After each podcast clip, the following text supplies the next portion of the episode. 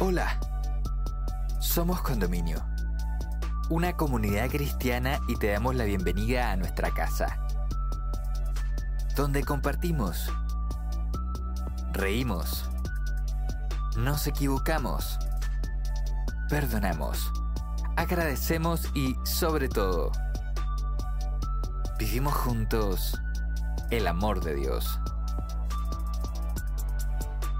Llegamos a ti con nuestra serie Trascender, donde junto al pastor Carlos Sánchez, amigo de nuestra casa, reflexionaremos en el episodio titulado Ser positivos. ¿Es el futuro algo realmente esperanzador? ¿Y en qué está puesta nuestra confianza? Te invitamos a escucharlo y esperamos puedas encontrar muchas respuestas a estas preguntas en este episodio. Bienvenida, bienvenido.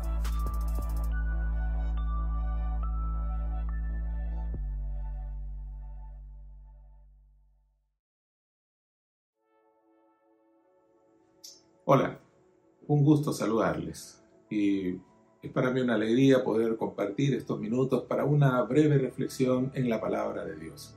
El texto de la escritura que hemos elegido para esta reflexión se encuentra en San Mateo capítulo 6 versículos 33 y 34.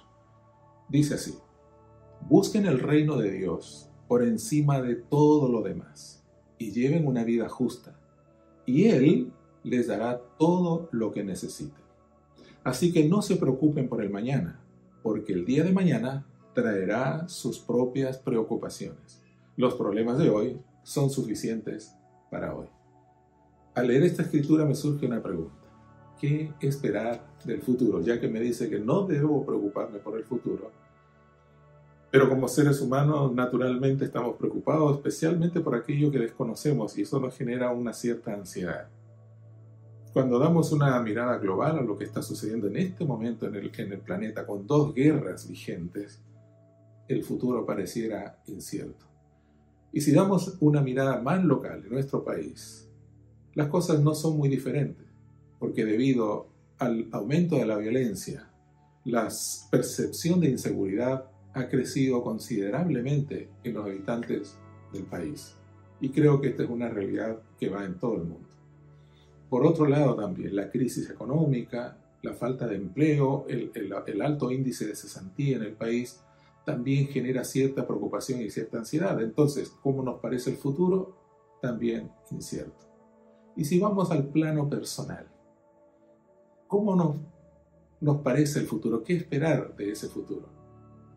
Especialmente cuando estamos padeciendo alguna enfermedad o cuando me estoy jubilando o estoy a punto de jubilarme, de retiro, y no tengo un plan todavía para, para adelante, el futuro parece también incierto. Más todavía, a lo mejor algún joven por ahí podría estar preocupado porque ya está por terminar la enseñanza media, pero no sabe qué es lo que va a hacer en la universidad, o está a punto de terminar la universidad y no sabe si va a encontrar un trabajo para aplicar sus conocimientos. Bueno, todo esto nos produce ansiedad y preocupación. Tener ansiedad o preocuparse por las cosas cotidianas de la vida no es malo, pero cuando estos se transforman en hechos permanentes, prolongados, pueden afectar nuestra salud mental. Obviamente nos van a complicar la vida, nos van a complicar, la existencia y a nivel espiritual va a afectar también sin duda nuestra relación con Dios. Por lo tanto, al leer esta porción de las Sagradas Escrituras, vamos a encontrar aquí la solución de Dios, no solamente para erradicar las preocupaciones, sino también para tener seguridad en el futuro. Pero basado en qué? Vamos a analizar la Biblia. Este versículo, estos dos versículos que acabamos de leer, eh, de San Mateo capítulo 6, versículos 33 y 34, es como el corazón de lo que se llama el sermón del monte o el sermón de la montaña.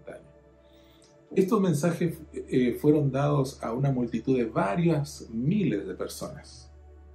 Eso significa que había mucha, mucha gente, todas diferentes, vinieron de diferentes regiones, probablemente hablaban algunos hasta lenguas diferentes, pero todas venían con un punto en común. sus necesidades, sus problemas, sus eh, preocupaciones cotidianas.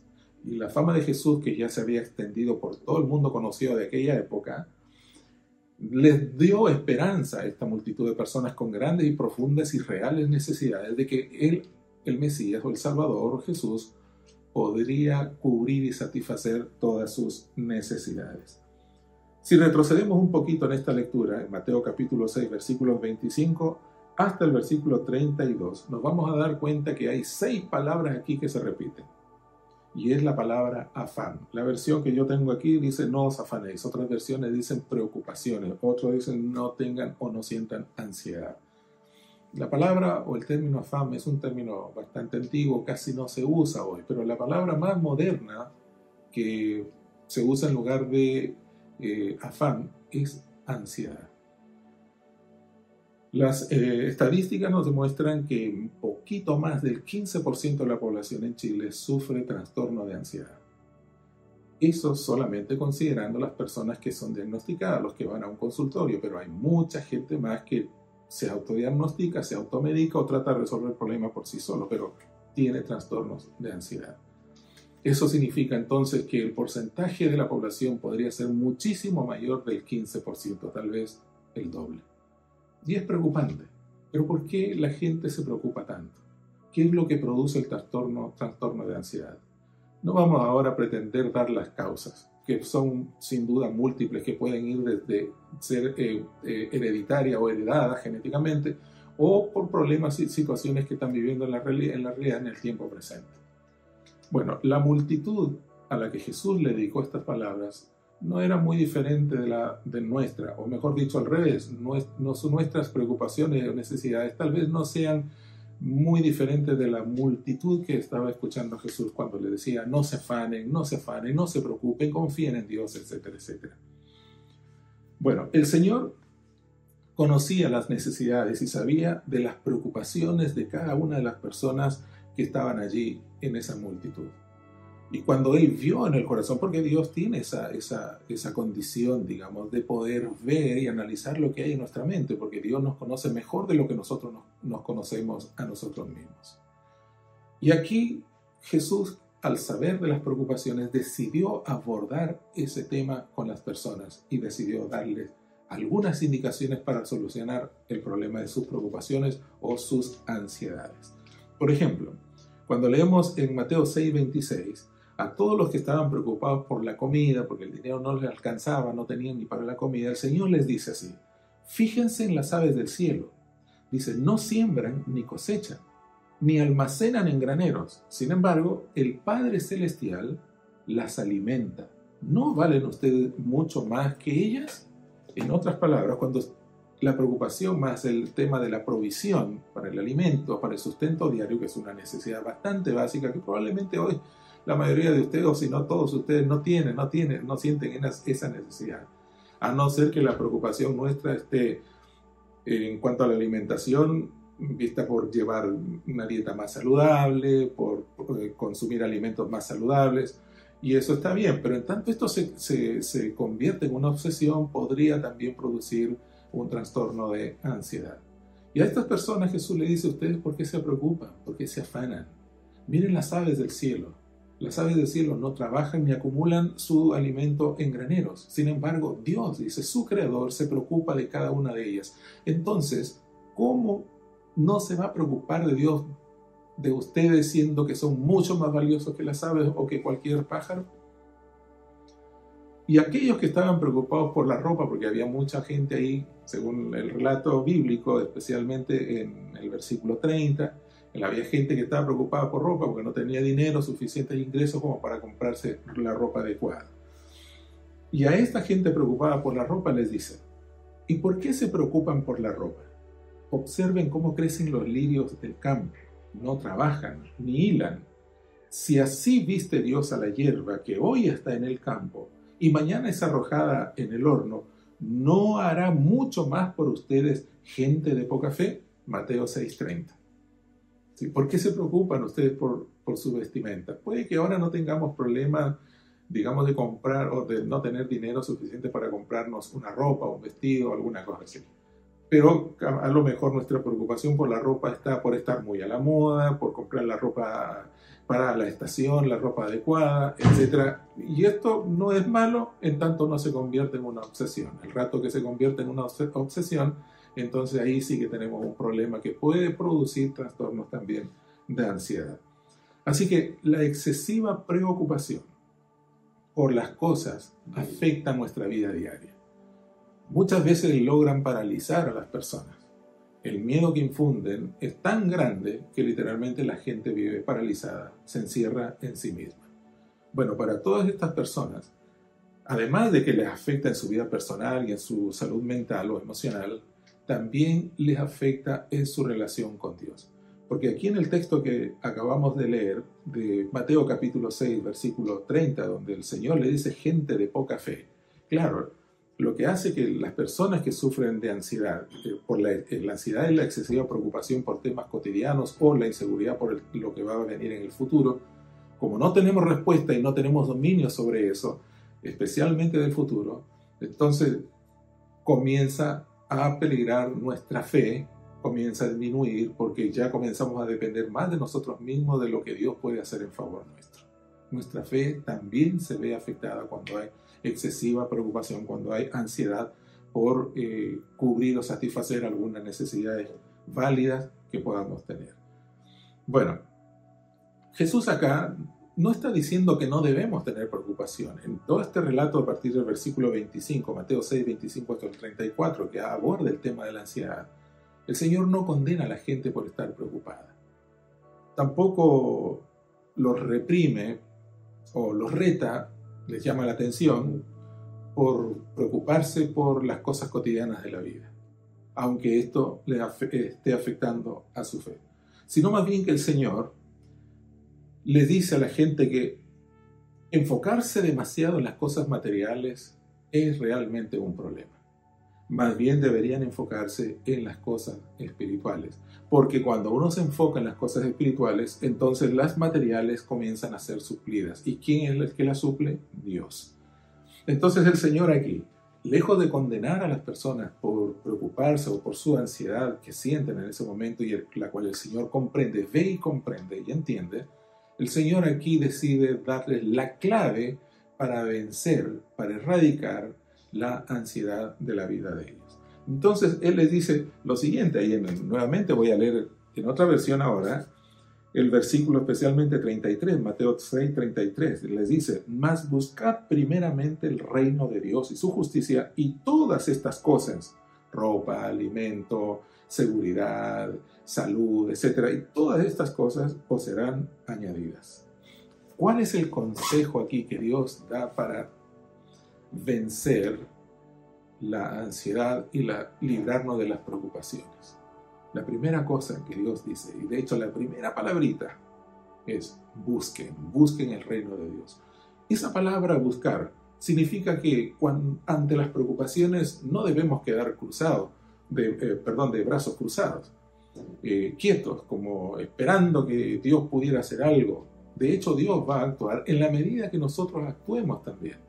Cuando Dios decide, Jesús decide resucitar a Lázaro, la primera cosa que antes de pronunciar sus palabras, Lázaro ven fuera, Él le pidió a la gente que pudiese retirar la roca que tapaba la cueva donde estaba sepultado Lázaro.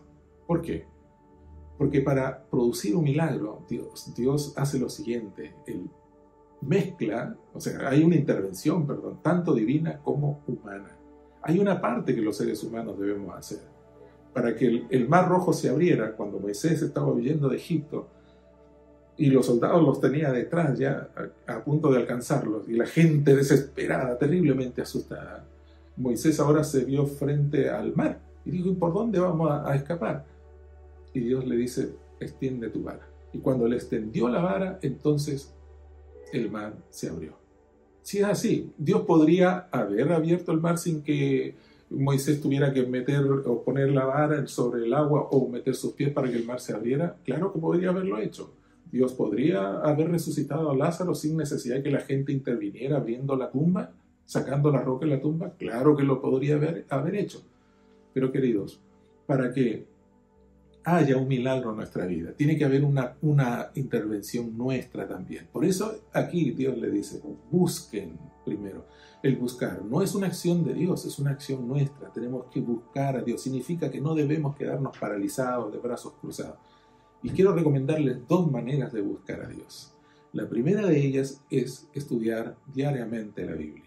Sí, esta es la palabra de Dios. Esta Biblia es la que contiene la palabra de Dios. Y si ustedes quieren escuchar la Biblia, lean la Biblia. Si quieren escuchar más fuerte la voz de Dios a través de la Biblia, leanla en voz mucho más alta.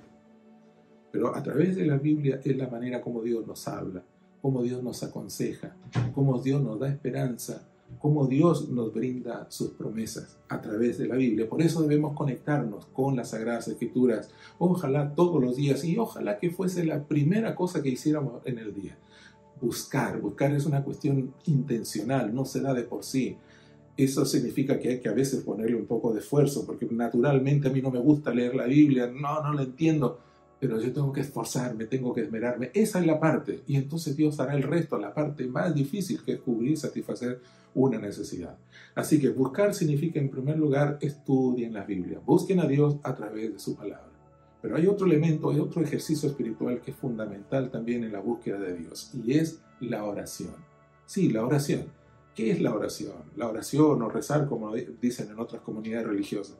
Orar significa abrirle el corazón a Dios como a un amigo. Es conversar, es hablar con Dios, es expresar mis sentimientos, mis emociones, mis angustias, mis preocupaciones, mis agradecimientos, mi alegría, mi tristeza, etcétera, a Dios en palabras simples y sencillas que yo uso cotidianamente. Orar es cuando yo hablo con Dios, pero ¿cómo Dios me responde? A través de la Biblia, a través de su palabra. Entonces cuando Dios dice, busquen, busquen primeramente el reino de Dios, ese buscar significa que yo debo intencionadamente esforzarme, hacer lo que sea posible para encontrar el reino de Dios. ¿Cómo? A través del estudio de la Biblia, pero también a través de la oración. Luego dice, busquen primeramente y este término primeramente también me dice que yo debo reorganizar un poco mi escala de eh, prioridades en la vida. ¿Qué es lo que ocupa el primer lugar entre mis prioridades? Sin duda que es la que más me preocupa. La universidad para algunos, el trabajo para otros, la salud puede ser, la familia, los hijos, la relación conyugal o matrimonial, un viaje de vacaciones que pienso hacer posteriormente, capaz que una guerra, un conflicto. Entonces, ¿qué es lo que nos preocupa? Y generalmente ese punto de preocupación pasa a estar en primer lugar entre nuestras prioridades. Sin embargo, aquí Jesús aconseja, busquen primeramente, significa que debemos revalorizar nuestra escala de prioridades y poner a Dios por encima de todo y en todo, poner a Dios siempre en primer lugar en nuestra vida. Al decirle a las personas esto, yo creo que a, esa gran multitud que tenía muchas preocupaciones a causa de las enfermedades que tenían y que esperaban que Jesús se las sanara, Jesús les dice, yo sé que ustedes están gastando o, o canalizando toda su energía en la enfermedad, o en la falta de dinero, o en la falta de ropa, en la falta de alimento, o su preocupación en el futuro pero le dicen, y está bien eso, pero si ustedes quieren obtener, ese no es el camino, quieren obtener todo eso, no es el camino preocuparse por ellos, concentrándose en ellos, gastando toda esa energía en todas esas preocupaciones. El camino es, primero pongan a Dios en su vida, por sobre todas las cosas, busquen a Dios, leen la Biblia, oren, y pongan a Dios en primer lugar en todo aspecto de su vida, y todo lo demás viene en añadidura esto es realmente extraordinario. No sé cómo habría reaccionado la gente, probablemente con mucha incredulidad, como diciendo, pero esto es demasiado fácil. Mm, no es tan fácil, queridos, porque nadie se levanta con grandes deseos en su corazón cada día para estudiar la Biblia, ni mucho menos para orar. Entonces hay que esforzarse, hay que poner de nuestra parte. Pero sí es fácil en el sentido de que es, es mucho menos la energía que yo voy a gastar en buscar a Dios que la energía que yo voy a gastar para cubrir mis necesidades. Cuando la respuesta está en que yo busco primero a Dios, coloco a Dios en primer lugar en mi vida y entonces Dios se encarga de, resolver todas mis preocupaciones. Busquen primeramente el reino de Dios. ¿Y qué es el reino de Dios que yo tengo que buscar? significa ser ciudadano, ¿ya? De ese reino de Dios. Significa mantener nuestra ciudadanía en la familia de Dios. Y esa es la familia de la fe. Si quieren, pueden llamarla iglesia también, porque la iglesia es de Cristo. Esa es la gran familia de la fe. Lo que el Señor nos está diciendo aquí. El reino de Dios no es de una persona solitaria. El reino de Dios no eres tú, el reino de Dios son muchas personas. Y tú tienes que unirte, buscar el reino de Dios. Dios estableció su iglesia como un arca de salvación como en la época del diluvio. Todos aquellos que quieran salvarse no lo podían hacer fuera del arca, como no lo pueden hacer fuera de la iglesia. Y Dios invita a ser parte de ese reino, a buscar el reino, el reino de Dios. Pero además del reino de Dios, dice también que debemos buscar su justicia. Justicia es un término legal que significa una mm, obediencia perfecta a la ley o a los requerimientos de Dios. Buscar esa justicia significa llevar una vida justa, una vida de obediencia. Pero como sabemos también por lo que enseña las Sagradas Escrituras, eh, mientras tengamos esta naturaleza que nos lleva siempre al pecado, lo que nos hace hacer cosas malas, va a ser complicado. Pero Dios ha provisto la solución también para esto, en Cristo Jesús. Yo tengo que aferrarme de Cristo Jesús, por lo tanto Él me declara justo, Él me perdona, me, cuantas veces sea necesario. Buscar la justicia, llevar una vida de obediencia, llevar una vida que agrade a Dios, porque también por otro lado yo no puedo estar pidiéndole a Dios si estoy robando o estoy haciendo una cosa que a Dios no le agrada o le desagrada. Yo debo armonizar mi vida alejándome de prácticas que son eh, o que son nocivas a mi fe en el Señor, que no rompan la confianza con Dios. Por eso entonces debo buscar el reino de Dios, pero también su justicia. Haciendo estas cosas entonces, la pregunta es, de la del Señor dice, ¿por qué os afanáis? ¿Por qué se angustian? ¿Por qué se preocupan demasiado? ¿Les es muy difícil realmente confiar en Dios? El que se afana deja que sus planes interfieran en una relación con Dios en el presente. Así que no permitan que su afán por el mañana tampoco afecte sus relaciones con Dios en el tiempo, en el tiempo presente. Dice el Señor también que después de buscar el reino de Dios y su justicia, primeramente el reino de Dios y su justicia, dice, todas estas cosas, o sea, todo lo necesario para la vida, os serán añadidas. Cuando dice todas estas cosas se refiere a lo que realmente necesita. Dios no, no está para suplir frivolidades que no son necesarias para nosotros. Lo que Dios se encarga como buen padre que es, es de suplir nuestras necesidades, las cosas que realmente necesitamos. Así que pidamos realmente de acuerdo a nuestras necesidades. Pero Dios como un buen padre, como dicen algunos, da hasta con propina. Es decir, da mucho más de lo que nosotros le pedimos. Pero el plan es que todas nuestras necesidades van a ser suplidas, van a ser cubiertas cuando buscamos su reino y su justicia y ponemos a Dios en primer lugar.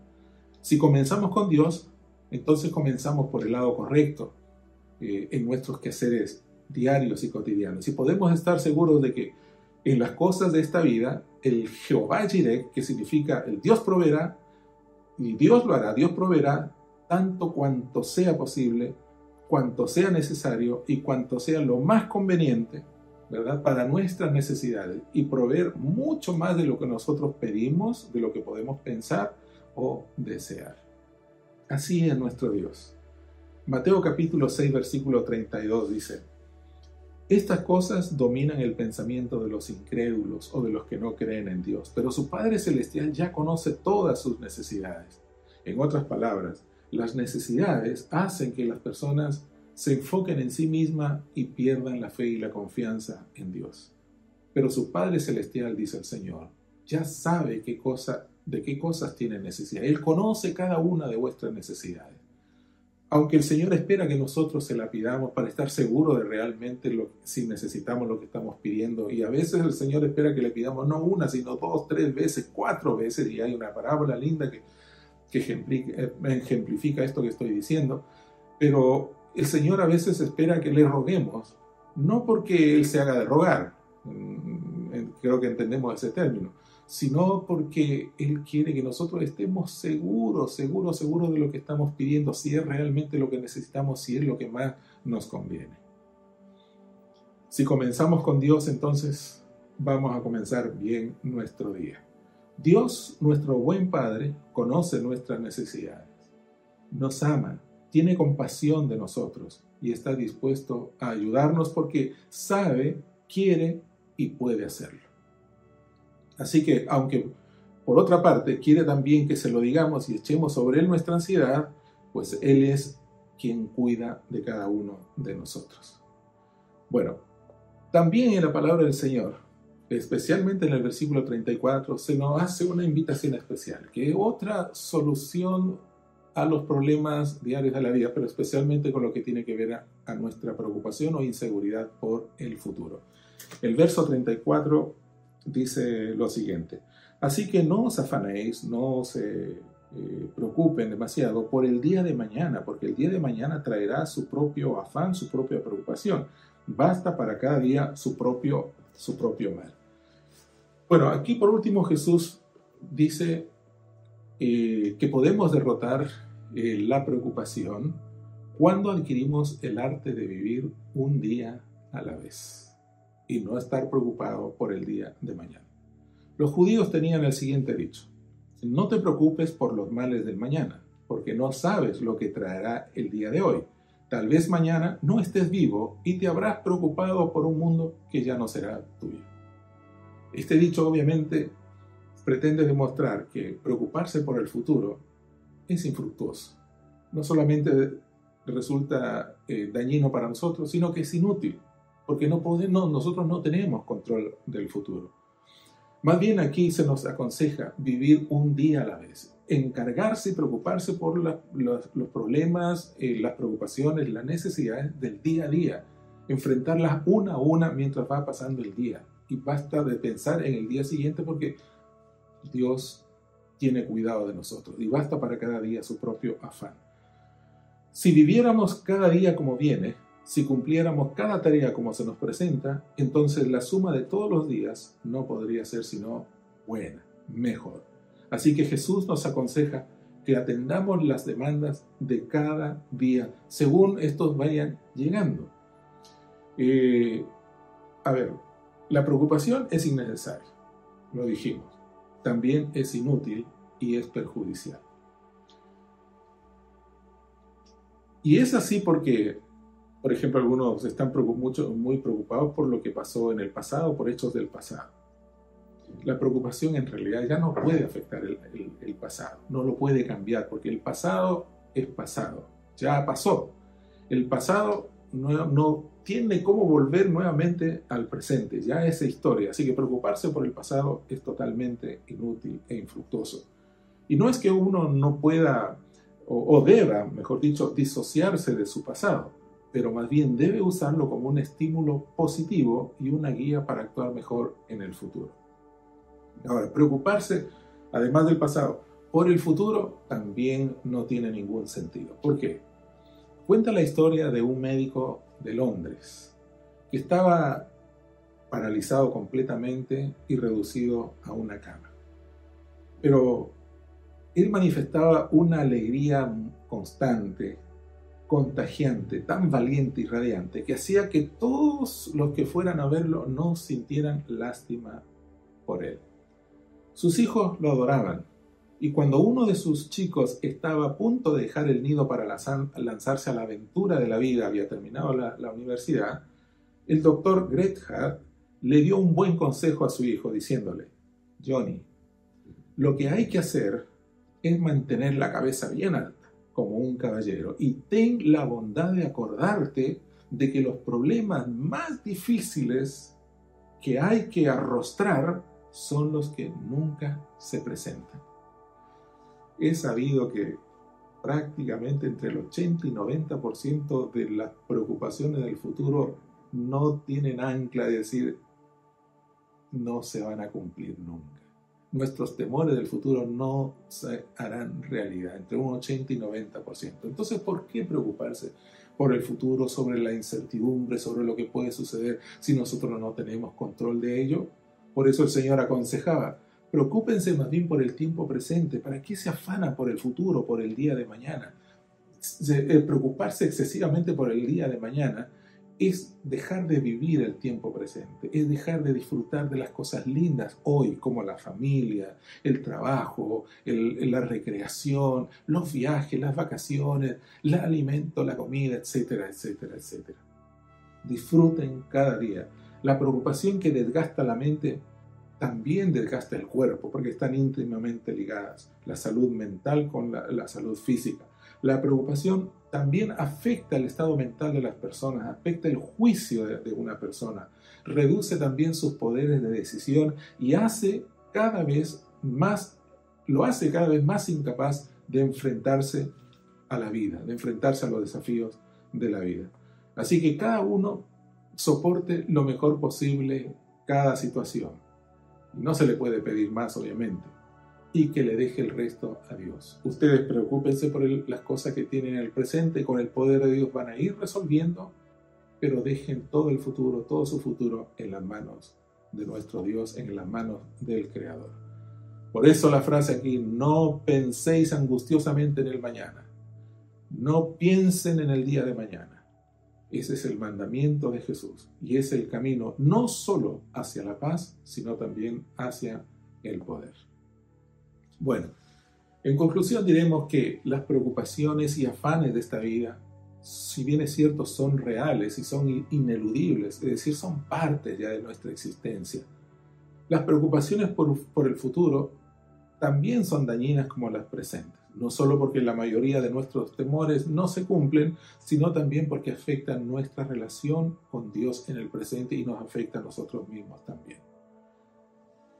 Tengan en consideración también lo que hemos dicho, que Dios no condena a las personas por estar preocupadas, no, sino más bien nos enseña a cómo enfrentarlas y vencerlas.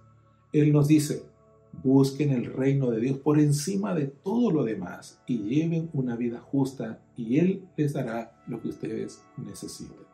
Así que la clave para vencer la ansiedad es hacer del reino de Dios la prioridad número uno en sus vidas. Quiero dejarte, antes de terminar, dos joyas bíblicas, dos hermosas promesas. La primera de ellas está en Primera de Pedro capítulo 5 versículo 7 que dice, Pongan todas sus preocupaciones y ansiedades en las manos de Dios, porque Él cuida de ustedes. Qué hermoso. Dios dice, no necesitan cargar solos ustedes con todas esas preocupaciones. Descarguen su ansiedad, descarguen sus preocupaciones en Dios. Jesús dijo, venid a mí todos los que estáis cargados, abatidos, trabajados, y yo os haré descansar pongan sobre mi yugo el peso de ustedes, su yugo. Yo estoy dispuesto a llevarla por ustedes. Sí, queridos, cuando uno se une a Dios, las cargas se vuelven mucho más livianas, mucho más livianas. Así que pongan todas sus preocupaciones y ansiedades en las manos de Dios, porque Él cuida de ustedes. Y la otra joya bíblica se encuentra en Filipenses capítulo 4, versículo 19, que dice, y este mismo Dios, quien me cuida, suplirá todo lo que necesiten de las gloriosas riquezas que nos ha dado por medio de Jesucristo. Mi Dios dice que me cuida, suplirá todo lo que yo necesito. Sí, confíen en Dios. Yo te invito. Y que ojalá que esta reflexión nos lleve a tomar una decisión, porque no es solamente que decir, oh, qué lindo esto, no, no, lo, no lo había leído, yo, oh, lo había leído, pero no había entendido muchas cosas. Y está bien eso, pero que no solamente quede en el plano cognoscitivo el estudio, la reflexión, sino que nos lleve a tomar una decisión. Y la decisión que yo te invito a tomar es, entrégale tu vida al Señor, haz de Dios tu prioridad, busca su reino, estudia la palabra de Dios, dedica más tiempo a la oración cada día, que Dios, que tu fe pueda permear cada aspecto de tu vida. No digas Dios y el trabajo no se juntan la iglesia por un lado y el trabajo por otro lado. La vida de la comunidad en la iglesia es una cosa y la vida social es otra cosa. No, Dios debe permear, tu fe debe estar en todo aspecto de tu vida, en, la, en los quehaceres domésticos, en el trabajo, en la universidad, en la recreación, en la diversión, en el deporte, absolutamente en todo. a estas alturas de mi vida. Yo no me imagino una vida sin Dios. Y yo creo que una gran cantidad de ustedes, si no todos ustedes, tampoco se imaginan una vida sin Dios. ¿Y eso por qué? Porque para nosotros Dios está en primer lugar. Soy capaz de poder dejar todo por causa de Dios. Soy capaz de renunciar a algunas cosas nocivas a mi fe y a mi relación con Dios por causa de Él. Poner a Dios en primer lugar es la clave para vencer las preocupaciones. Poner a Dios en primer lugar significa que mi futuro no es incierto, mi futuro está seguro. No importa que el mundo se desmorone a mi alrededor, no importa que todo se venga abajo, pero mi, mi futuro está seguro en Dios. Así que esa es mi invitación. Que el Señor te bendiga. Bueno, hemos llegado a la parte final de esta reflexión y espero que haya sido de mucha ayuda o sea de mucha utilidad para tu vida. Puedes encontrar más contenido de esto en nuestro canal de YouTube. Y para entrar en contacto con nuestra comunidad, puedes entrar a las redes sociales, a Instagram, Facebook y también a la página web como Somos Condominio. Y si quieres participar de encuentros presenciales, eres muy bienvenido. Accede a nuestras redes para saber los días, los horarios y la ubicación. Muchas gracias por participar eh, con nosotros y nos encontraremos en un siguiente episodio. Bendiciones.